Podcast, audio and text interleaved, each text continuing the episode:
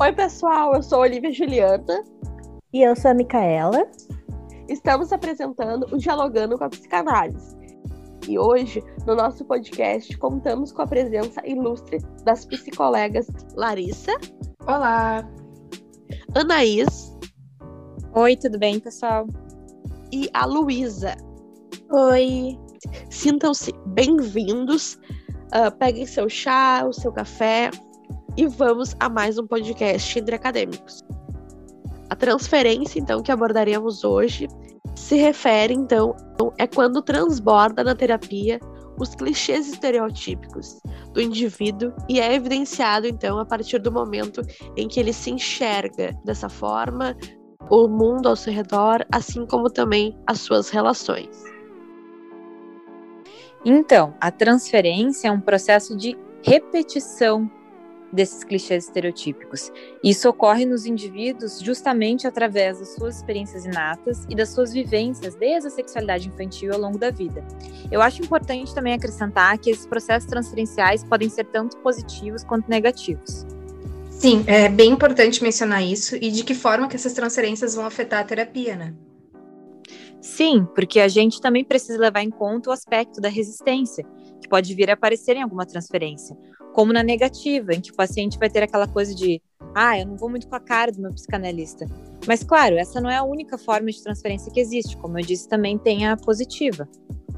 Isso, como a Anaís disse, a transferência abrange os afetos, identificações, relações, escolha de objeto. É algo do nosso passado que ainda está com a gente, né? Mas que, de certa forma, essas experiências são transferidas ao analista. E isso pode se dar através de sentimentos positivos, não só esses mais aversivos. Sim, mas não é porque não é negativa que ela vai ser benéfica. Mas então, tem mais algum tipo então de transferência positiva? Sim, porque tem aquelas que são sublimadas. Deixa eu tentar explicar. Para Freud, nós somos movidos pela sexualidade. É, mas não a sexualidade no sentido do ato sexual. É como a nossa energia vital, nossa libido. Uma potência de desejos. Tipo, eu gosto de chocolate. É através dessa potência sexual que eu vou lá na dispensa pegar um chocolate para comer. Isso, Neis. Muito importante ressaltar isso. Então, essa transferência sublimada vai estar tá ligada à questão de afeição, em que tu se sente confortável e, vamos dizer assim, acolhido por aquela pessoa que tu tá conversando. Isso é porque essa transferência propicia o desenvolvimento desses sentimentos amistosos, de afeto pelo analista, como uma maneira de desenvolver vínculo e nutrir uma relação saudável. Então, isso vai auxiliar no processo. Ah, então a transferência positiva que não é benéfica seria aquela da história, de que um colega teve que encaminhar uma paciente para o Freud porque ela estava meio que apaixonada por esse colega. Exato, eu me lembro inclusive dessa história. Isso. Eu acho que a situação ilustra bem o porquê que nem toda transferência positiva vai ser benéfica. É, e no caso, essa transferência seria inconsciente, né? E a gente pode chamar ela de transferência erótica. E bom, é bem intuitivo para entender porque ela não é benéfica. É, eu não sei vocês, mas quando eu tô interessada em uma pessoa, eu não vou estar muito afim de compartilhar os meus problemas. Eu vou focar mais na, na arte da conquista, né? É, mas a gente também não pode ver o processo transferencial como algo impossível de se lidar. A transferência positiva sublimada é ótima, auxilia e muito no processo terapêutico. Exatamente, até porque a transferência é como o grande motor do tratamento, porque é por onde o psicanalista vai conseguir operar as transformações do paciente. Então, nessas transferências maléficas, a psicanalista ela vai ter, uh, de uma certa forma, habilidade para lidar? Porque o que a gente está entendendo no então é que elas afetam no processo terapêutico, como por exemplo a associação livre.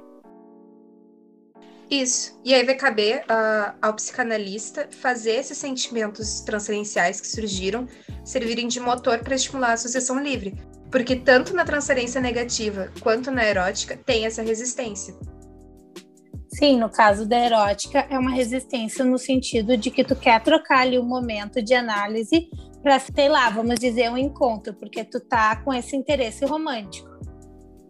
Sim, mas nesses casos tem que se interromper a análise? Não. Claro, existem casos e casos, e as suas limitações também, né? E aí também a gente pode entrar nos processos contra-transferenciais, que é a transferência de analista para analisado. Mas isso vai depender muito do analista, porque o processo contra-transferencial também não é um impeditivo definitivo para a continuação da análise.